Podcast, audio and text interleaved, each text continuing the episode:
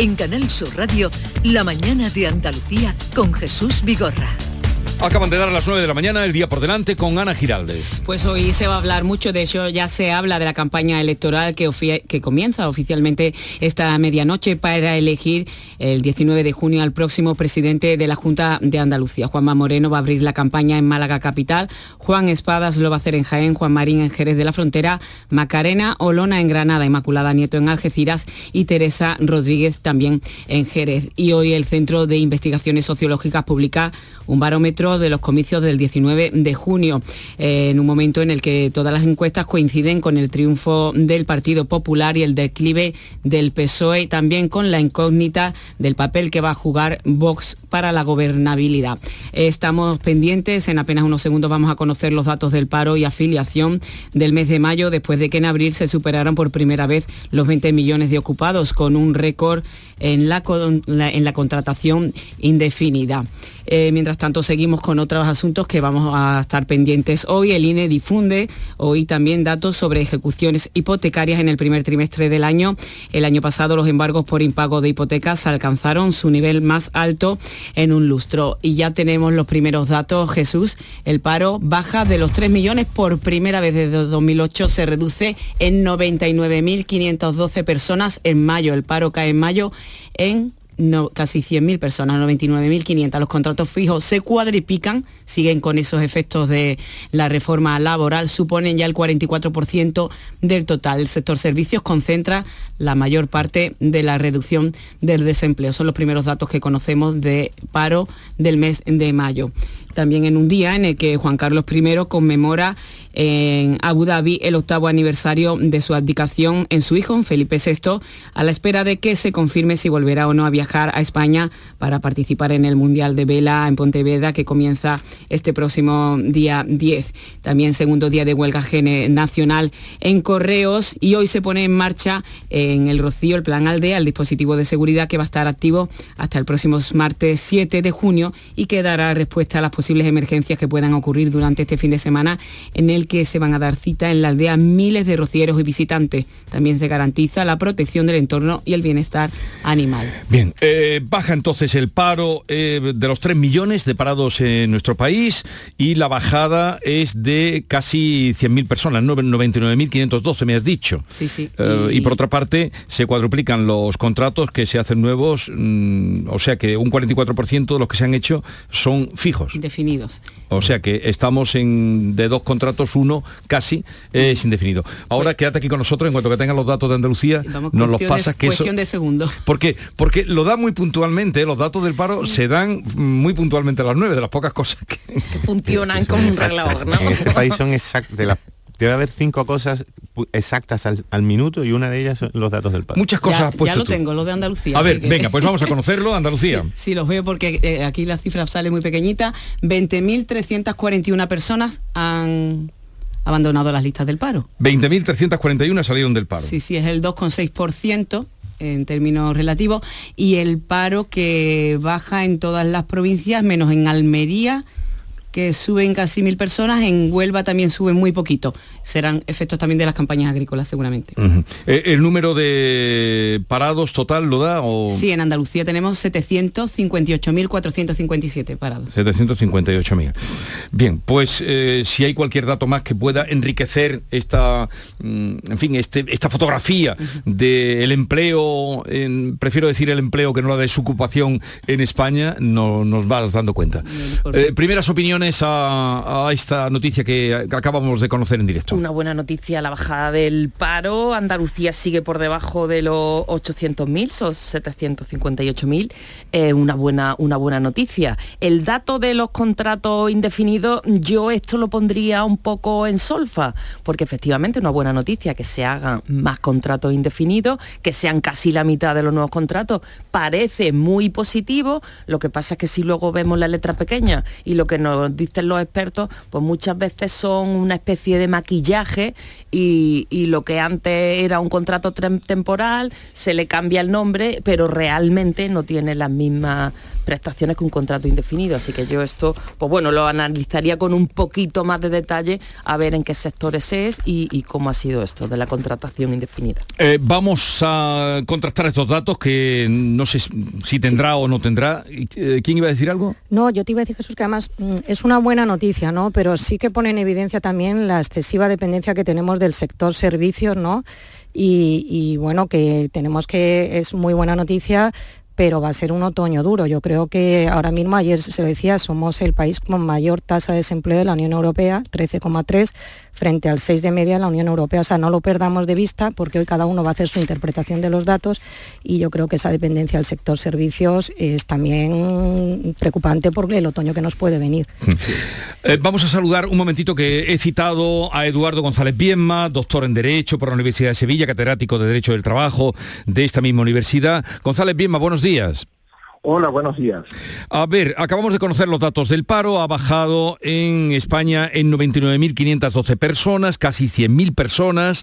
De, el 44% de los contratos que se han hecho eh, son em, contratos fijos, indefinidos. ¿Qué valoración, así, a bote pronto, hace usted de, esta bajada del paro? Bueno, eh, la bajada del paro pues hay que verla también en el contexto de lo que supone abandonar ya la crisis del coronavirus. No habíamos pasado una época de una gran contracción del empleo, de los ERTES y esta vuelta significa eh, producto directo de la normalización de la actividad económica. Eh, qué duda cabe que también está viendo el crecimiento del PIB que está sucediendo y es, innegable, pues conlleva ineludiblemente una, un aumento del empleo, porque el aumento del empleo no es más que una función del crecimiento. También eh, el dato que tenemos de Andalucía es que ha bajado en 20.341 personas. Ha bajado el, número de desempleados, estamos en 758.000 eh, parados en Andalucía. Claro, Andalucía sigue siendo la comunidad pues, más castigada por el desempleo. Quizás la dependencia, bueno, una menor riqueza por muchísimas razones que tiene Andalucía, pues hace que haya un mayor desempleo y desde luego que hay también una, una, serie de, elementos eh, disfuncionales, ¿no? Eh, por ejemplo, eh, todo el tema del PER, todo el tema tal, pues evidentemente desincentivan el trabajo y son cuestiones donde el Estado tendría que revisar muy bien lo que está haciendo y, animar más el, la creación de empleo por un lado y la digamos, y, el trabajo por otro, ¿verdad? Mm. Eh, profesor, esta mm, que, ocurrió también en abril, que los nuevos contratos que se están haciendo mm, sean ahora, están mitad a mitad, a paerón, como dirían en mi pueblo, los indefinidos con los temporales, ¿Esto señala que se podían hacer contratos indefinidos, que se pueden hacer contratos indefinidos? Porque estamos ya en que uno de cada dos de los que se hacen son indefinidos. Bueno, claro, básicamente es que el, contrato, eh, eh, digamos, el contrato temporal por antonomasia, que era el contrato de obra, pues se ha prohibido en todo, en todo aquel sector que no sea estrictamente la construcción. Por lo tanto, hacerlo indefinido pues ya una necesidad. Otra cosa, como he escuchado antes en el debate, yo creo que con acierto, otra cosa es que esos contratos indefinidos sean verdaderamente eh, contratos duraderos, ¿no? Porque si la causa es temporal, pero la ley me obliga a hacerlo indefinido, cuando acabe la causa temporal, pues voy a, voy a tener que despedir. ¿eh? Pero bueno, evidentemente no es una mala noticia, eh, siempre y cuando pues conduzcan un contrato verdaderamente de duración, no sean fijos discontinuos que también se consideran indefinidos, pero que sin embargo pues va a tener eh, una duración pues no la deseable, o sea, si ya está trabajando dos meses al año, pero la ley me va a llamar fijo discontinuo, eso mm, estadísticamente sería un fijo, pero eso no significa que sea, eh, digamos, el trabajo deseable, ¿no? o la mejora de la situación respecto de lo anterior. Bueno, quizá para no liar, eh, y aprovechando que está usted con nosotros, debería ah, explicar a nuestra audiencia la diferencia entre indefinido y fijo, tal como está ahora mismo eh, el panorama. Bueno, el temporal pues significa que, eh, o sea, el que está vinculado pues a una causa determinada y que cuando acabe esa causa pues eh, voy, el contrato se va a extinguir, voy a tener una pequeña indemnización de 12 días por año y a otra cosa, se puede tener un trabajo de dos meses, tres meses, cuatro meses. El fijo pues significa, bueno, eso en teoría, en, la práctica sabíamos que que los contratos temporales pueden ser con el apellido de temporal pero durar mucho tiempo porque la causa de la temporalidad pues se extiende, por ejemplo, hacer una carretera o hacer un metro o hacer una calle, pues eso se puede extender durante años. Entonces se da la ironía de que es un contrato jurídicamente temporal, pero sin embargo es de una grandísima duración. Y el contrato fijo, pues es aquel contrato que se supone que es más o menos permanente, que el despido solo vendría por una causa, digamos, que tuviera que ver con la, con la empresa, por ejemplo, que activó una crisis, o con un motivo disciplinario, una mala conducta del trabajador en cualquiera de sus vertientes, ¿no? Y después está este eh, modelo intermedio, por decirlo así, aunque es fijo, que es el fijo discontinuo, que es que es un contrato un poco que le van llamando respecto con las necesidades oscilantes de la empresa, ¿verdad? Que bueno, eso eh, lo, digo, lo, digo, así muy muy en bruto, ¿no? Tiene muchos matices, pero básicamente sería así. O sea, yo puedo tener un contrato fijo, pero que sea fijo discontinuo, y en la práctica trabajar si todos los años o todas las temporadas, pero igual uno o dos meses, ¿no? Pues si yo tengo un contrato fijo en un hotel de Sierra Nevada, pues será fijo estadísticamente, pero en realidad lo que voy a trabajar son tres meses al año. Bueno, le habíamos emplazado también para otro asunto, profesor, esta sentencia que ha salido sobre siete profesionales sanitarios fallecidos por COVID en Granada durante la pandemia que podrán ser reconocidos como accidente laboral. Esta sentencia reconoce como accidente laboral la muerte por COVID de un trabajador. Y esto es novedoso. ¿Tenemos en comunicación? ¿Hemos perdido la comunicación? Vaya por Dios. Hemos perdido la comunicación con el profesor González Bienma. Enseguida retomamos la comunicación con él, porque este es otro asunto que queríamos tratar. Habéis, eh, os habéis enterado ya de esta sentencia, ¿no? que reconoce puede cambiar un poco las cosas en lo tocante a mm, víctimas del COVID. Claro, muy interesante. a, eh, a, ver, ¿quién ha empezado? Pepe, venga. Esta semana hubo una en Jerez, quería decir simplemente en el mismo sentido que también se... Y parece mm, que si van a, llegar más en las próximas, en, las próximas jornadas, parece que, se va a sentar una jurisprudencia en la que mm, en los tribunales dan eh, por, por, sentado y confirman que el contagio de los profesionales sanitarios pues obviamente es un, era, un, era un riesgo de, su, mm, vinculado a su profesión y por tanto se considera se considera un, accidente, un, incidente laboral en toda regla. A ver, Silvia que es una sentencia muy, muy llamativa, ¿no?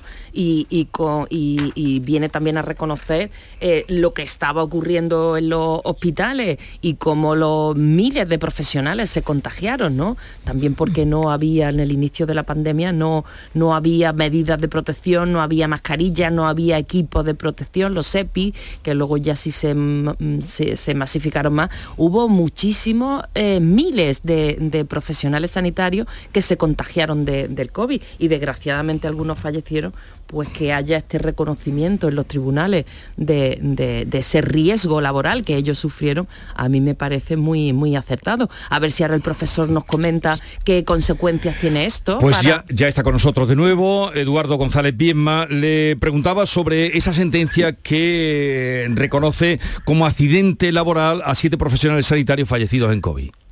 Sí, eh, bueno, no conozco el texto de la sentencia porque es una sentencia de instancia que no ha llegado a mis manos, o sea, no una sentencia de un TCJ publicada ¿no?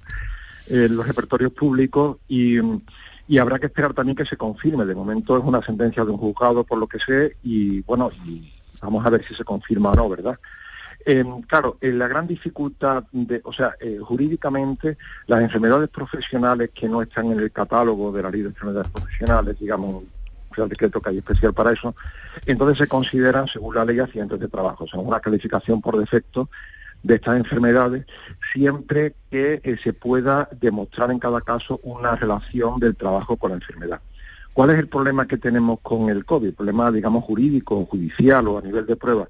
Pues que como la, es una enfermedad pues, que ha pillado casi todo el mundo, entonces, ¿cómo podemos demostrar eh, jurídicamente? O sea, no por intuición o no porque yo creo, porque me parece, sino jurídicamente que se ha adquirido precisamente en el trabajo, ¿verdad?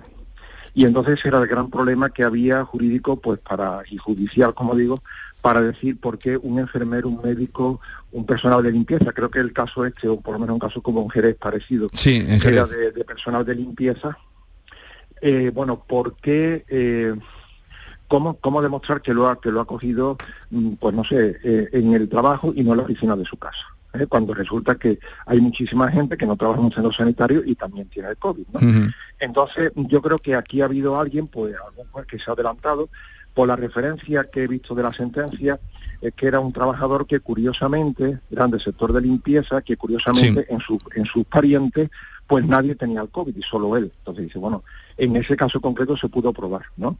No, no hay todavía el indicio de que mm, los jueces pues hayan eh, digamos, unánimemente, ¿verdad? Se haya extendido el criterio de que sin más, por el hecho de ser profesional sanitario y tener el COVID, pues eh, se indique que ya es una enfermedad profesional, bueno, al no estar catalogada, pues sería accidente de trabajo, y, bueno, y, saque las importantes consecuencias que tienen, ¿no?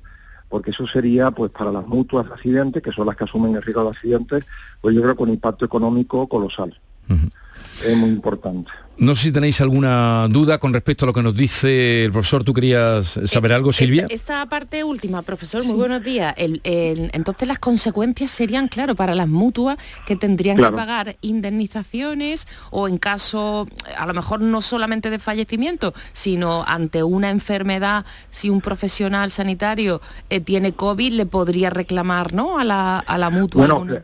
Claro, claro, o sea, eh, eh, cuando es enfermedad, o sea, cuando es un accidente de trabajo la causa de una de un accidente, de una, enfermedad profesional de estas no, no catalogadas, eh, la consecuencia es que cobra un poco más de prestación y capacidad temporal. En vez del 60%, 75% cobra desde el primer día el 75%.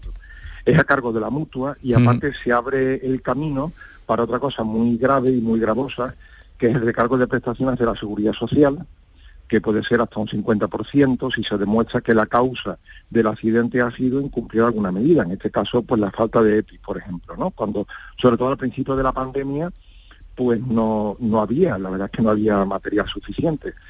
Y aparte puede haber responsabilidad civil adicional a recargo de prestaciones, responsabilidad civil. Esta responsabilidad civil pues la cubriría directamente si es personal sanitario público, pues la administración sanitaria, y bueno, o, si son empresas privadas contratistas, pues esas empresas privadas lo asumirían y claro, son consecuencias que pueden llegar muy, o sea, pueden llegar a, muchísimo dinero, ¿no? Sobre todo de prestaciones es muy caro.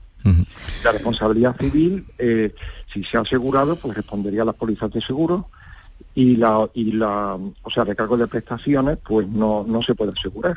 Sería un gasto directo que tendría que afrontar la administración y como digo sería elevadísimo. Y aparte, al ser accidente ya no lo paga, digamos, la seguridad social, sino lo pagan las mutuas de accidentes. Mm. Si esto se hiciera masivo, que tampoco lo creo, porque parece que son de personal sanitario, que en fin, estamos hablando de un de un universo más reducido, pero vamos, si llegara a multiplicarse, pues sería lógicamente estaremos hablando de una cifra muy seria. Porque puede, abrir la puerta a muchas otras reclamaciones, pero en, Andalucía el dato que tenemos es que fueron 33 los fallecimientos entre personal de los centros sanitarios o sociosanitarios, de personal. Eh, a ver, eh, Rosana. Sí, yo quería preguntarle buenos días, profesor, que como ha comentado, me ha parecido, buenos días, me ha parecido muy interesante cuando dice cómo determinar si se contagió o no en el puesto de trabajo. Claro, ahí hay dos etapas, digamos, que se podrían marcar, ¿no? Una cuando es el confinamiento, donde todo el mundo está en sus casas encerrados y el sanitario sale exclusivamente a su puesto de trabajo y bueno, puede ir a la compra a un supermercado y a posteriori cuando ya no hay ese confinamiento donde el sanitario o el personal puede hacer una vida normal fuera del hospital. Entonces yo no sé si eso eh, puede marcar también una diferencia, el contexto en el que se produce y el momento, si puede ser más a favor cuando estamos en el confinamiento a posteriori, que es muy difícil demostrarlo donde te has contagiado, ¿no?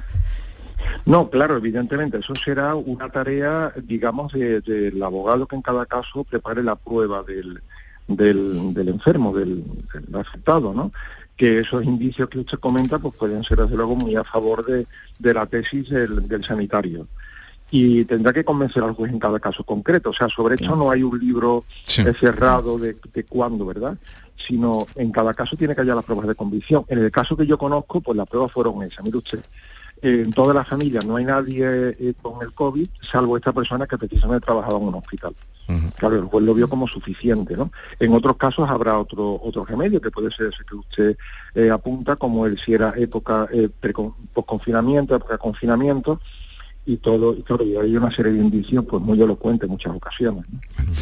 Eduardo, Eduardo González Bienma, catedrático de Derecho del Trabajo de la Universidad de Sevilla, gracias por estar con nosotros una vez más, un saludo y buenos días.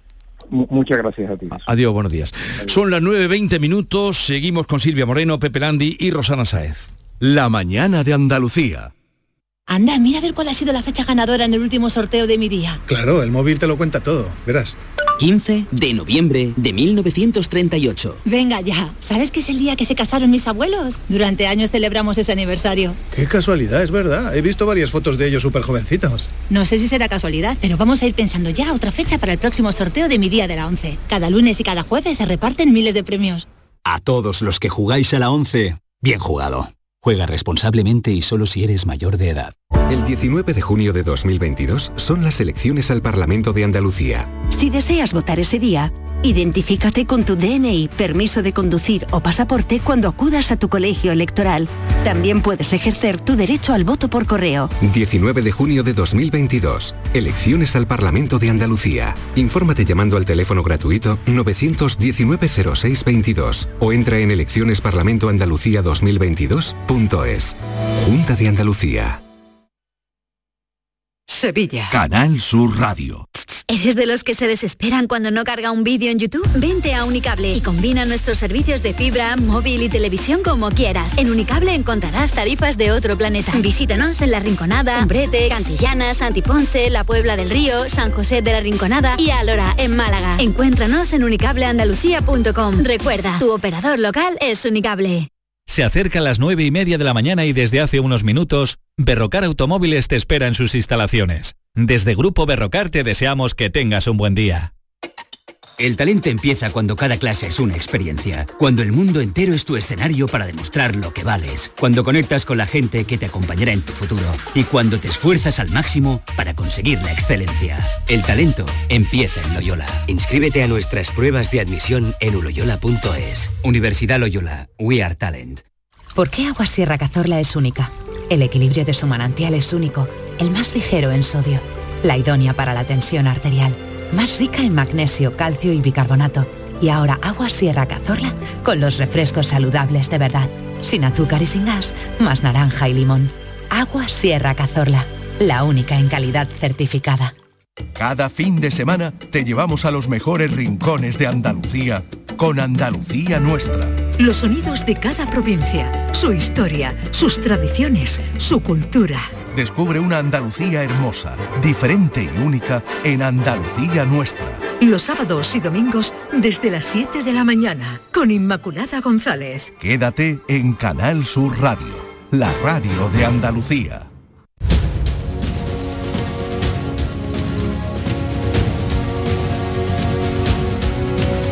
La mañana de Andalucía con Jesús Vigorra. Y con Silvia Moreno, Pepe Landi y Rosana Saez. Bueno, eh, no sé si queréis comentar algo. Ah, el dato del paro que ha bajado 2,9 eh, en Andalucía en este mes de mayo fue un 4 lo que bajó en el mes de abril ha bajado, pero un poquito menos. Un poquito menos de lo que había bajado en el mes de abril. Aquí haciendo comparativas, en fin, la tendencia es en este momento lo más, lo más importante.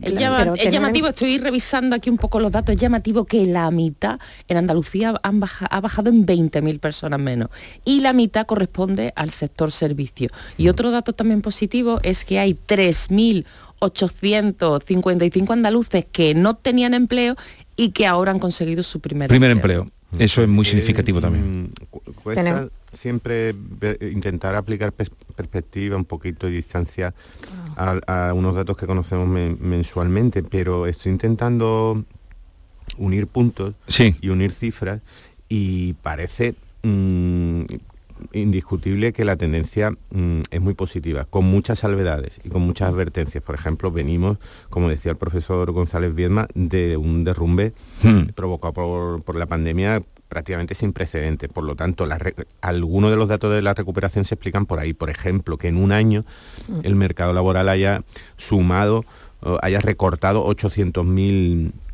mm, parados, prácticamente un millón de parados en un año, de mayo de 2021 a mayo de 2022. Es una bajada eh, sin precedentes prácticamente. Claro, es que antes hubo un derrumbe sin precedentes. Una subida sin precedentes, Se explica, se explica por ahí. Pero aún así, aún así, con, con todas las salvedades, con la dependencia excesiva y perjudicial seguramente del sector servicios que comentaba Rosana con la prudencia con la que hay que analizar la multiplicación por cuatro de los empleos fijos, que en algunos casos son empleos fijos, también lo decía el profesor, un poco de mentira, de atreso, porque se puede hacer un contrato mm, fijo para una actividad que hmm. tiene una duración determinada, por lo tanto, mm, eso habrá que mantener. Pero con todo, lo que me parece es que superar por primera vez el, año, el mes pasado los 20 millones de ocupados, bajar por primera vez de los 3 millones. de los 3 millones en 15 en 15 años. En Andalucía de los 800.000 que también estuvimos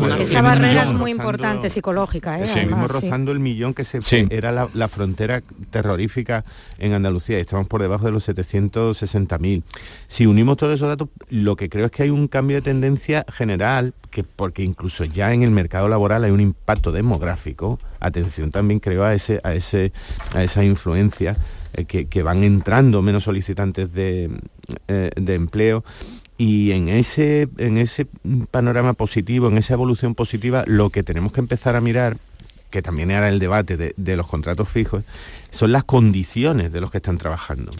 El, desempleo mm, seguramente, a pesar de la difícil situación económica con la crisis energética y con la inflación, va a seguir bajando en términos anuales de forma llamativa a partir de ahí el debate será en qué condiciones están los que están trabajando. Pero Pepe, hay una cosa que yo te diría también, ¿eh? o sea, es que si en el mes de mayo los datos no son buenos en Andalucía, donde hemos tenido todos los eventos que se pueden tener, y además que es el que empieza la temporada de los hoteles, eh, hay que mirar yo creo un poquito más allá, cuando yo decía lo de otoño, cuando ayer hablaba, eh, cuando se presentaba el informe del Banco de España, y te dice cómo está la situación ahora mismo de la inflación, de los costes de producción de las empresas, esto es muy preocupante. Cuando hablaba de ese pacto de rentas en las que todos tenemos que perder un poquito, es que si no, no se va a poder mantener el empleo, porque los costes de producción y tal como está la inflación, las mm. empresas van a tener que reducir plantillas. Y en, ese, en ese informe, también lo que, lo que intento explicar es que a ver si el desempleo va a dejar de ser uno de los dos, tres gravísimos problemas de la economía andaluza y española según esa evolución. Y, va, a haber que, va a haber que poner el foco en otro tipo de... Estabas diciendo, por ejemplo, en el reparto de rentas. Es decir, yo creo que la llamada que se hizo ayer la tendencia, la tendencia del desempleo, afortunadamente con todas las provincias del mundo, es a la baja, de, de, una forma que pocas veces habíamos conocido eso va a hacer que el foco del debate social y del debate laboral se tenga que poner en otras cuestiones que no sean en el un nuevo modelo productivo. efectivamente, como por ejemplo el, trabajador pobre, el trabajador mm, con ingresos prácticamente insuficientes para llegar a fin de mes, que es una tendencia que además ya el que trabaja pero que no llega. y el cambio en el mercado laboral cuando estamos hablando de que en la construcción, el transporte también hay un cambio de mentalidad cuando hablamos de la, eh, de la falta de camareros y hay un cambio de mentalidad que le ha traído también el COVID, que ahí está produciéndose un cambio en el mercado laboral al que hay que dar respuesta también. A ver, vamos a otro asunto. Eh, el gobierno consciente, nos han dicho, decía ayer Pedro Sánchez, de los efectos de la que la guerra va a durar, que va para largo. El mismo Josep Piqué lo, apuntaba ayer que estuvo en el programa, que va para largo. Mm, anunciaba que va a prorrogar tres meses las medidas extraordinarias para paliar esos efectos. Descuento de 20 céntimos por el litro de combustible, límite a las revisiones de los alquileres o la bajada en el IVA de la luz que se van a extender hasta el 30 de septiembre. Vamos a saludar, ahora hablaremos y daréis vuestro parecer, pero vamos a saludar a Antonio Felices, que es presidente de la Federación Andaluza de Estaciones de Servicio. Señor Felices, buenos días. Hola, muy buenos días. Eh, se van a prorrogar eh, la ayuda de 20 céntimos eh, tres meses más. ¿Están ustedes recibiendo los adelantos? ¿Pueden ustedes hacer frente? Em, ¿Cómo lo ven esa, em, bueno, esa nueva prórroga en la ayuda de los 20 céntimos? Bueno, nosotros eh, valoramos muy positivamente la prórroga de, las ayudas económicas, en tanto en cuanto que eso va a dar eh, mayor capacidad eh, productiva a las empresas y competitividad, además de dotar de mayor poder adquisitivo al ciudadano. definitiva, cualquier postura o cualquier medida que se implemente por parte del gobierno que repercuta en la sociedad favorablemente, para nosotros es un acierto. Así que positivamente lo valoramos. Y eh, respecto a la segunda parte de la pregunta, que me decía si estamos funcionando bien en el sistema de descuentos, puede decirte que efectivamente sí que lo estamos eh, articulando ahora bien, se están recibiendo las ayudas y el 84% de las estaciones de servicio que están bajo el paraguas de la de la federación, de la que yo soy presidente, eh, han recibido con toda normalidad las ayudas del gobierno. Y además eh, se libraba este martes también una partida ya desde el gobierno de Andalucía para eh, precisamente ayudar a, o adelantar a las gasolineras ese, ese descuento, ¿no? Sí, sí, efectivamente nosotros también valoramos muy positivamente el esfuerzo que la Junta de Andalucía va a hacer en el sentido de implementar una serie de medidas económicas que van a eh, repercutir en una mayor liquidez de los empresarios de estaciones de servicio y a tal efecto, a través de garantías, de una sociedad de garantía recíproca, eh, se van a dar avales a las estaciones de servicio para dotarlas de liquidez que puedan eh, paliar de alguna manera eh, los adelantos que el gobierno nos da a 30 días. Y en ese sentido nosotros agradecemos el esfuerzo a la Junta y ya se está trabajando en ello, me consta, y en breve eh, tendremos esta ayuda también los empresarios de estaciones de servicio que nos vendrá muy bien porque, como decíais en el, en el relato, la problemática económico-social que se nos plantea es dura y va para largo. Mientras no termine la guerra o haya un suministro masivo por parte de un suministrador alternativo, como podrían ser los países de la OPEP, el panorama realmente es desalentante. Pero claro, trasladando eso luego al bolsillo del consumidor o del ciudadano que va a repostar gasolina, antes del descuento costaba un 80 y ahora con el descuento pagamos un 80. Sí, pero Jesús, ten en cuenta que el problema no es, el problema viene que en origen, en origen, desde el 1 de abril hasta fecha de hoy, esos son datos que puedes ver en, la, página del Ministerio de Transición Ecológica, el gasoil, o sea, la gasolina, perdón, ha subido 27 céntimos. En origen. Sí, sí, Quiere decir que una cuba que yo antes eh, compraba por 30.000 euros ahora me cuesta 60.000 es verdad, es verdad que se ha paliado un poco el, precio del gasoil que ha subido 9 céntimos, no 27. Pero bueno, eso también viene porque las refinerías europeas estaban eh, preparadas más bien para fabricar diésel. Pero hay que tener en cuenta que en los últimos 30 años lo que ha habido es una dieselización del parque automovilístico. Entonces ocurre que ahora que Estados Unidos se ha, se ha mm, planteado como suministrador alternativo al embargo del petróleo ruso, han dejado de fabricar gasolina para fabricar más diésel. Consecuencia, eh, hay un stock, digamos que suficientemente razonable de diésel, pero eh, la gasolina no. Entonces hay escasez de gasolina y eso supone que al ser la demanda muy superior a la oferta, el precio se dispara. Aún así, aún así, nosotros no hemos trasladado al, precio de monolito la subida real que hemos tenido en la compra de productos. Sí, que la, subida real, como usted está explicando, eh, y nos afecta a todos. Y nos está afectando a todos. Claro, Nos afecta a todos, a todos los ciudadanos, y de una manera indirecta Evidentemente, sabéis que uno de los componentes de mayor eh, peso específico dentro de la inflación es eh, los productos energéticos y estamos en una, en una guerra global. O sea, no es una crisis solo del petróleo, es una crisis del petróleo, es una crisis del gas y es una crisis de la electricidad. Y ello está haciendo que se disparen los precios. Y el ciudadano, el ciudadano nota en, la, en, la, su poder adquisitivo y en la cesta de la compra esta subida de precios que totalmente imposible de paliar si no tenemos ayuda por parte del gobierno. Bueno, pues Antonio Felices, presidente de la Federación Andaluza de Estaciones de Servicio, gracias por estar con nosotros. Un saludo y que tenga un buen día. Gracias a vosotros siempre. Adiós. Buen día. Mm, en fin, vamos por un camino, vamos por un camino.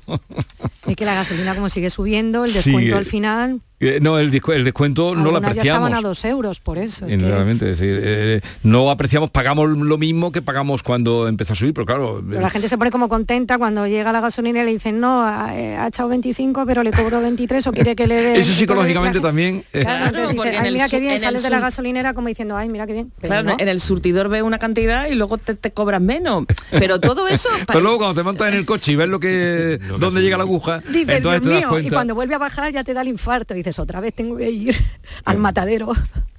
Oye, lo, sí, dime. Y lo, eh, curioso, ¿no? Eh, se ha prorrogado, se ha ampliado tres meses más la medida. Bienvenido, bienvenida sea, no, no, nada que objetar. Lo que sí me parece significativo reseñar es que el decreto que regulaba este asunto estaba en vigor hasta finales de junio. Y Pedro Sánchez elige el día de ayer, en el que se reúne con los diputados y con los senadores del PSOE, justo casualmente, un día antes de que empiece la campaña electoral andaluza, para anunciar que lo va a renovar, que lo va a prorrogar tres meses más.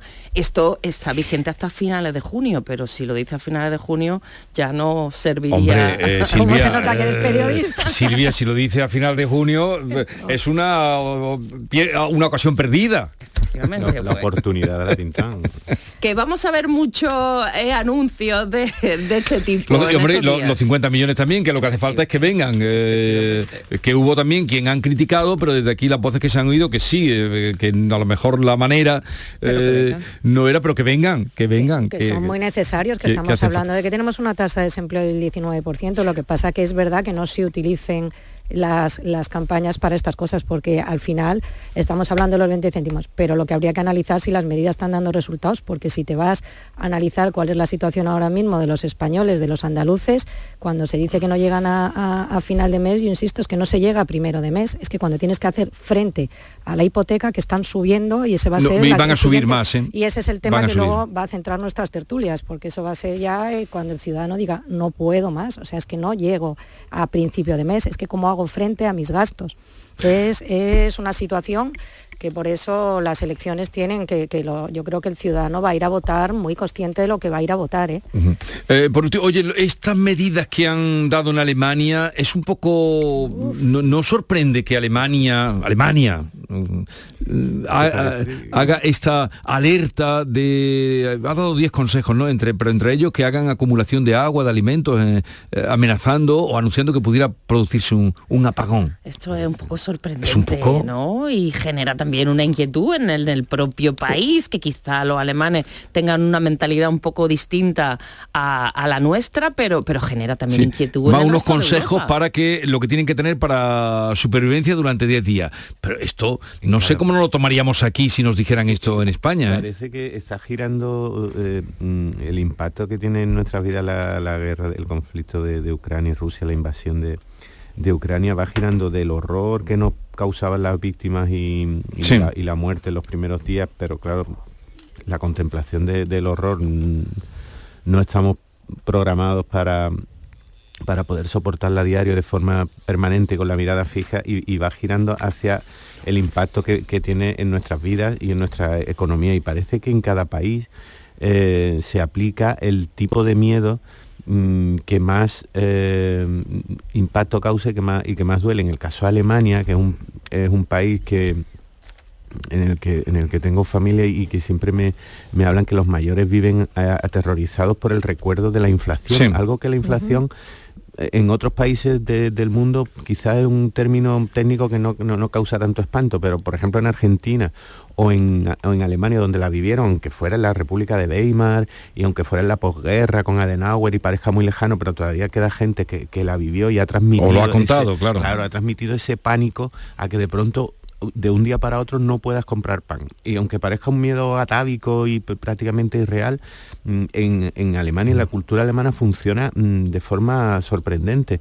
Y este mensaje parece recuperar un, miedo histórico y parece dirigido a decir, oye, que, que esto realmente va en serio, que esto se va a poner como en los peores días. No sé si como, como confío, en, espero y deseo que no pase, claro, como, como todos, pues mm, eh, suena alarmista, pero bueno, puede que sea la responsabilidad de un gobierno también prepararnos para lo peor, pero ha resucitado el miedo al apocalipsis nuclear. no, desde luego. me parece preocupante. Salir con eso, mm, un país como Alemania, que no es un país de, en fin, un país, mm, la gran Alemania, salir con eso es para pensárselo, ¿no? ¿Por qué hacen esto en este momento, no? Es que a mí lo que me preocupa, Jesús, a 100 días que vamos a cumplir ahora de la guerra de Ucrania, que estamos en una guerra, que estamos adoptando medidas económicas, que estamos estrangulando a Rusia, de la que dependemos, hasta qué grado es lo que no conocemos, lo que no sabemos. Y cuando Alemania sale con esto, a mí lo que me hace pensar es hasta dónde puede llegar esto y que no sabemos, que no conocemos.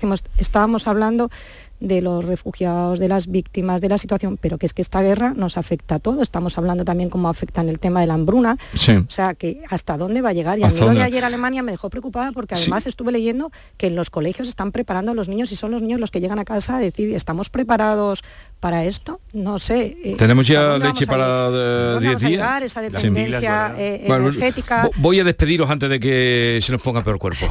Sí, vamos a quedarnos porque con que si en Alemania, claro, barbas claro, es que lo de Alemania eh, hay que mm, saber por qué han hecho eso, ¿no? Porque eh, no sabemos? la expansión que tiene o lo que o la pregunta que, se hace eh, Rosana, ¿qué no sabemos de lo que nos están contando? La dependencia de, Alemania del gas ruso mucho más fuerte que la nuestra, pero bueno, si Alemania hace esto, yo creo que los demás deberíamos tomar nota. Por lo menos pensarlo.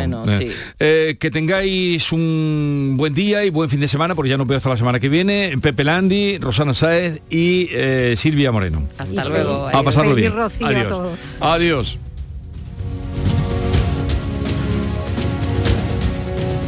En Canal Sur Radio, La mañana de Andalucía con Jesús Vigorra. Lo hago por tus abrazos, por nuestros paseos, los viajes y conciertos juntos, por tu sonrisa y por tus besos.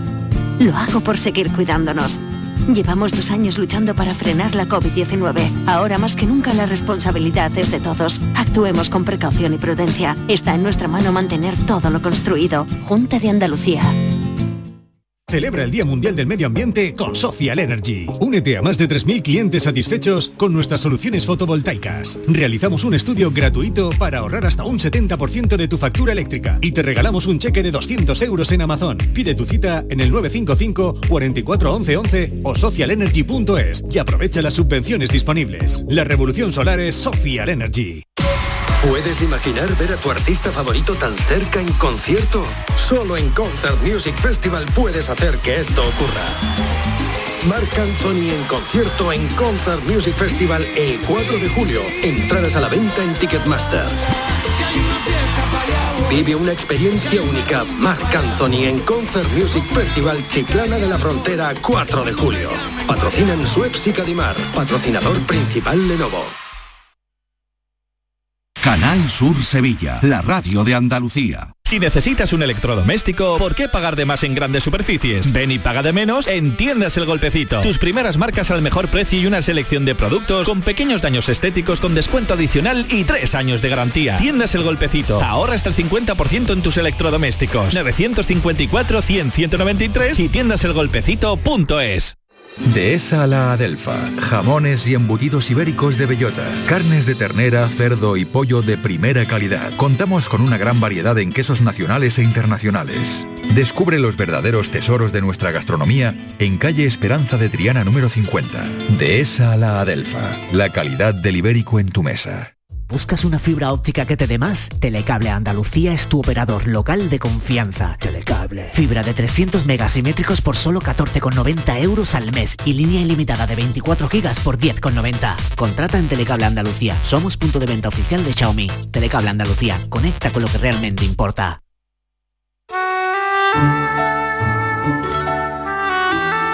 La mañana de Andalucía.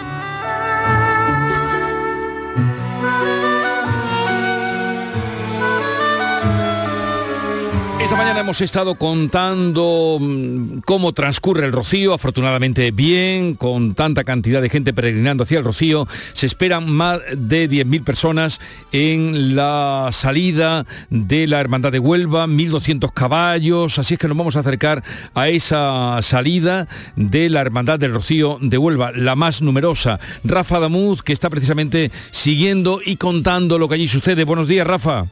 ¿Qué tal Jesús? Buenos días. Pues este es el sonido característico de la Hermandad de Huelva, el de los cantes por sevillanas y las palmas a compás, acompañando a la carroza del Sin Pecado de la Hermandad del Rocío de Huelva, este gigante rociero que desfila ya por la ciudad en su despedida oficial con cifras realmente mareantes. Se recupera, decíamos ayer, el pulso rociero y en el día de hoy lo hace especialmente esta hermandad del Rocío de Huelva con una comitiva integrada por aproximadamente 10.000 personas. Diríamos incluso que se han desbordado las previsiones, las cifras como decimos son eh, impresionantes, 1.200 eh, caballos, 57 carros tradicionales, 13 charrés y jardineras, 18 tractores de 12 metros, en fin, eh, un gigante rociero que ha salido con algo de antelación sobre la hora prevista después de celebrar su misa de Romeros en la capilla de su casa de hermandad en la plaza Paco Toronjo, donde no cabía absolutamente nadie, con su hermana mayor, Desiré Márquez, a la cabeza, a caballo, vara en mano, despidiéndose de su gente y animándola para que tengan un buen camino y recordando además a todas las personas que han fallecido a causa del COVID. Son los vivas a la Hermandad de Huelva, hermandad que camina ya hacia el Rocío despidiéndose de la ciudad.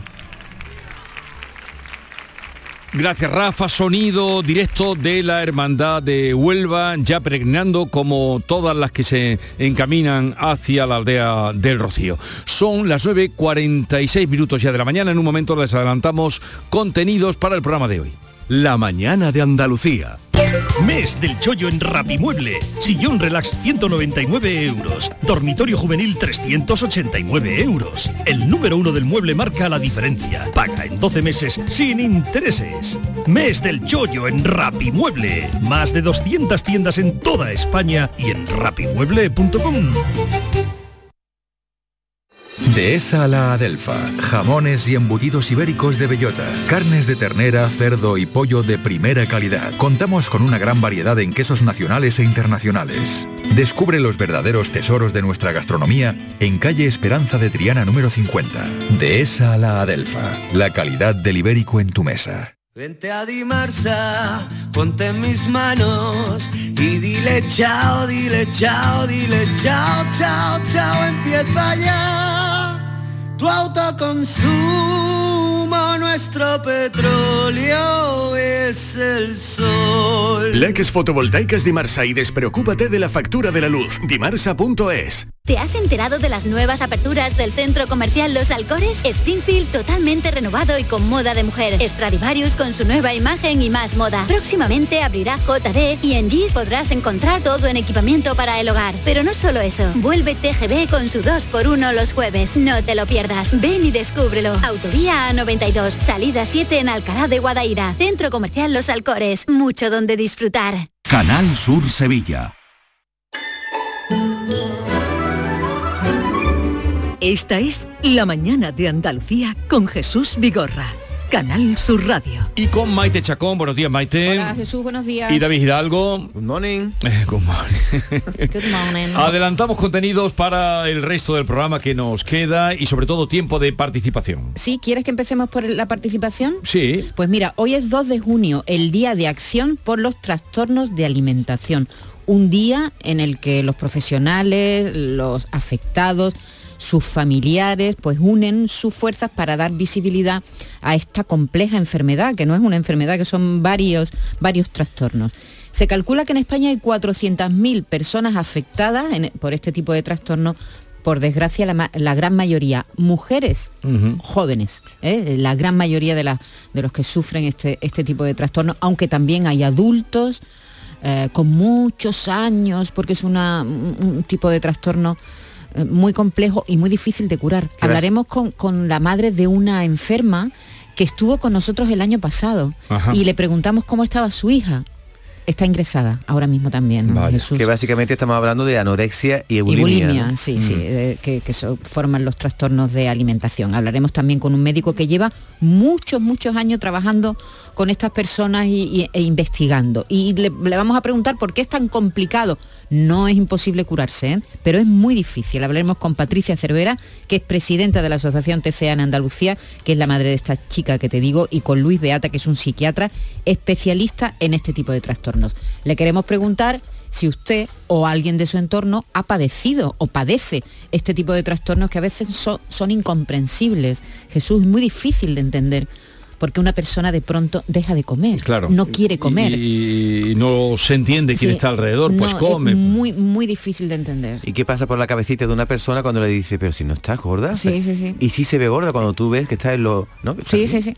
679 40 200, hoy tendremos estos invitados, pero también queremos oír lo que, lo que nos cuentan nuestros oyentes. Ese, eso será ahora en el espacio de participación. Luego va a pasar por aquí un amigo tuyo, Julio Mayo.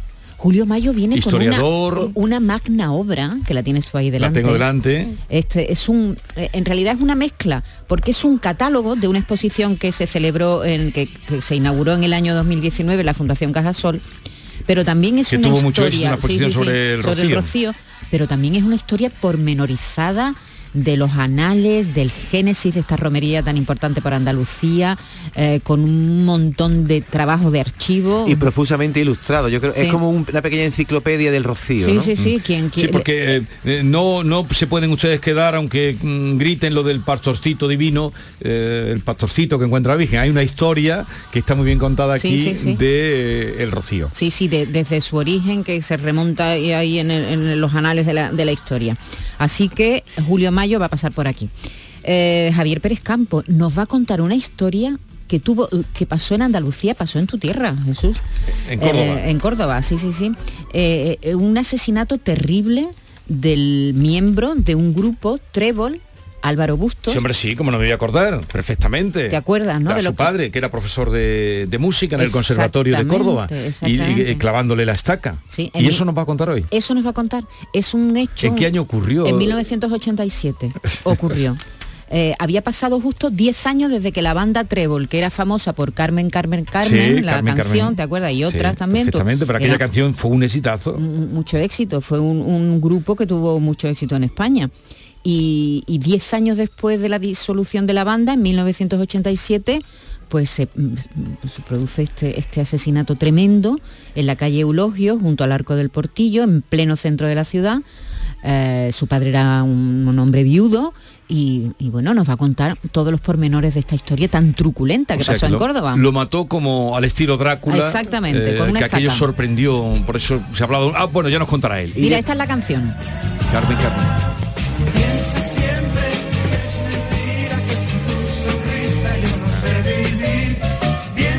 La canción que no tiene que ver con el final del padre, pero que, era, era un grupo de, que alcanzó notoriedad. Y más cosas. Carmen, Carmen, Carmen. me suena, ¿eh?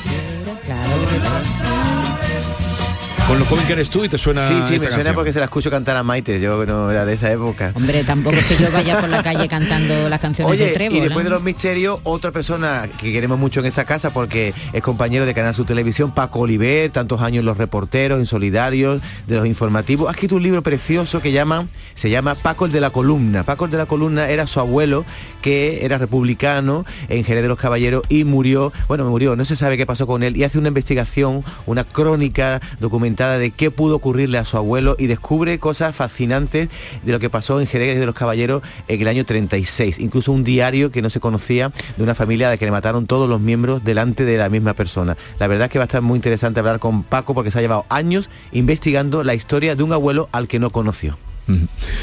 Que viene a demostrar la importancia de los eh, recuerdos familiares antes de que se vayan, eh, la losa que pesaba sobre los secretos de las familias y de la guerra, el, silencio, porque él mismo cuenta ahí cómo eh, la abuela murió sin decir lo que sabía o lo que, lo que temía, ¿no? No se sabía nada, él le preguntaba, dámelo, el abuelo dejó un sobrecito escrito, un sobre de, correo, cuando, cuando se fue, escribió por todas las esquinas a lápiz las instrucciones que tenía que hacer con el negocio y tal, y no volvió a saber nunca de él y la abuela guardó silencio toda su vida. Ahora cuando él ha investigado, la abuela ya ha fallecido y ha tenido que sacarlo todo a través de documentos y otras personas ¿no? que ha preguntado.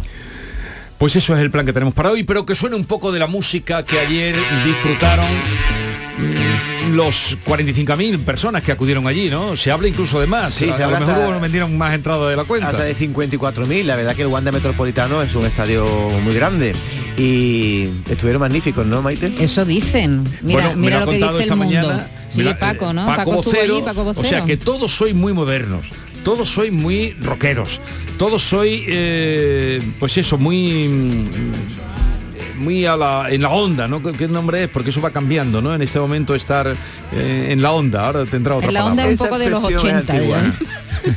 Pero ¿por qué lo dice? Porque a ti no te gustan los Rolling No, Stones. digo porque todos, no, no, no me gustan, me encantan los Rolling Stones. Pero, pero el único que se fue fue Paco Vocero. De todos los que estamos aquí, por ejemplo, el único que se ha ido es Paco Vocero. Que podía ser un el hijo de Mick Jagger. Porque Mick Jagger te recuerdo que tiene 79 años. ¿eh? Habrá que preguntarle al director de nosotros, a Juan Miguel Vega, que es un gran amante de los Rolling, creo que hace años cuando estuvieron en Elegido en Almería, él fue a su concierto, lo mismo Juan Miguel Vega, que hoy no lo he visto por aquí, estuvo ayer en el Wanda. el último milagro de los Rolling Stones en Madrid, así titula uno de los periódicos, El Mundo. Sabéis que, ya murió eh, Charlie Watts eh, el año pasado, en agosto del 2021, por un cáncer, afectado por un cáncer. Así que eh, comenzó, dicen las crónicas, porque no estuvimos allí por desgracia, eh, con un homenaje a su memoria. Y, y recordó Mick Jagger que era el primer concierto que daban en Europa sin Charlie. Sin él. Sí, sí, así Yo te he que- contado, Jesús, que tuve una bronca muy grande con los Rolling Stones, me estuvieron persiguiendo y todo por Málaga. Luego te lo contaré. ¿O ¿No me has contado? Sí, sí, eh, con- cuando era reportero de Andalucía Directo, estaba montando el, el gran, el gran escenario y me metí en los camerinos porque me lo permitieron los guardias de seguridad y grabé. Y cuando salí de allí... Te querían matar. Me querían matar, llevaron al director de Canal Sur. ¿Quién ha sido el reportero que se ha metido aquí? Que me den la cinta. Digo, no, mi cinta es mía. Y, y grabé donde ellos descansan, que es, que una ellos, no, mansión. ¿eh? ellos no estaban, ¿no? Ellos no estaban, solo grabé los bates, la, lo- eso es una ¿Y en cosa. eso te metiste en los el El váter. y otras dependencias que había allí de- detrás de los escenarios. Bueno, me querían matar. Pero se, se les ha visto, por Madrid se les ha visto, bueno, no, se les ha visto y a veces no se les ha reconocido, porque eh, han aparecido fotos em, por todas partes de, de Sí, Madrid, por el Madrid turismo, más que han castizo. estado- ¿eh? que han estado una O sea, semana paseándose. y, y salía uno de la feria del libro y dice, pero ¿cómo lo voy a conocer si venía con gafas, con gorro y lo había tenido al lado? Un, un vendedor que estaba allí. Eso en- pasa contigo cuando vas de incógnito, que Mira, te pones la eh, gorrita eh, y no te el- otro, otro diario, el ABC, la última lección de inmortalidad de los Rolling Stones. Lo que era un ejemplo de confraternización, vamos a una historia eh, que no está lejos de aquí, con la unión de los pueblos extremeños, ¿os acordáis de Don Benito y Villanueva de la Serena en un solo? Se ha convertido ahora en un problema porque la denominación de la nueva ciudad no les gusta. Es que poner un nombre no es fácil, eh, ¿eh? A mí tampoco, el nombre que han, que han Horrible, sacado. horrible. Eh, García Barbeito señala la importancia de las palabras que nos nombran y que nos definen. Ya lo decía Juan Ramón, no puedo decir tu nombre porque no tengo la palabra cuando estaba en Nueva York y, y no sabía cómo se decía cielo. Los idiomas con los Sky, escritores no ha ido muy bien. Se, se llama así el poema, ¿eh? Sky, Sky. Decía, no puedo decir tu nombre, no puedo nombrarte porque no tengo la palabra. Pues eso, si no tenemos los nombres, no somos. Querido Antonio, te escuchamos. Muy buenos días, querido Jesús Vigorra. Perverso del lío de pueblo. Con lo tranquilos que estaban Villanueva y Don Benito. Cada uno con su alcalde, con sus fiestas, con sus ritos, con sus riquísimas tierras y sus luchadores hijos, con sus abiertas fronteras y con su amor de vecinos. Y un día, yo no sé quién, dijo, oye, nos unimos, seremos mucho más fuertes si luchamos por lo mismo. Y dijeron, allá vamos, negociemos para unirnos. La Extremadura cercana de los andaluces sitios es como otra Andalucía y así muchos lo sentimos. Y sus cosas nos afectan. Por eso estos dos vecinos eran ya vecinos nuestros. Y su idea la acogimos con una ilusión paisana. Villanueva y Don Benito van a ser un solo pueblo. ¿Qué nombre tienen previsto? Si hubo sus más y sus menos en la votación que se hizo, el problema más sonado es el que hay ahora mismo. Como en las viejas familias, ¿cómo llamamos al niño? Concordia del Guadiana, quieren llamarle al bautizo y Mestas del Guadiana también. Al final, el niño tiene un problema de nombre más que de padres. Y aviso que familias conocí que por el nombre de un hijo se negaron la palabra por los siglos de los siglos. Y por más que en los papeles figurara fulanito, en la voz de los contrarios lo llamaban menganito. Tengo desde hace unos años entre los de don Benito relaciones amistosas y relaciones de amigos. Y no quiero que las cosas se vayan por mal camino. Y si acaso lo intentaran, que regresen al principio. Tú te llamas Villanueva, yo me llamo Don Benito. Tú te quedas donde estás y yo voy a hacer lo mismo.